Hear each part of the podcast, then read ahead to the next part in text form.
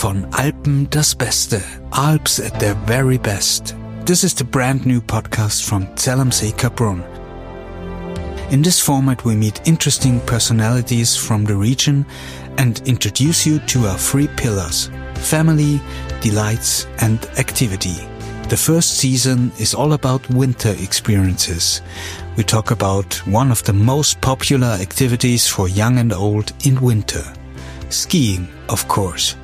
About delights and why am Kaprun is a hot spot for enjoyment, but also about the fact that pleasures are not always just about culinary delights. And we will also be accompanying some active experiences ourselves, such as a ski tour. All this and more is available on Von Alpen das Beste, Alps at their very best, the podcast of the region Zell am See Kaprun, everywhere where you can find podcasts.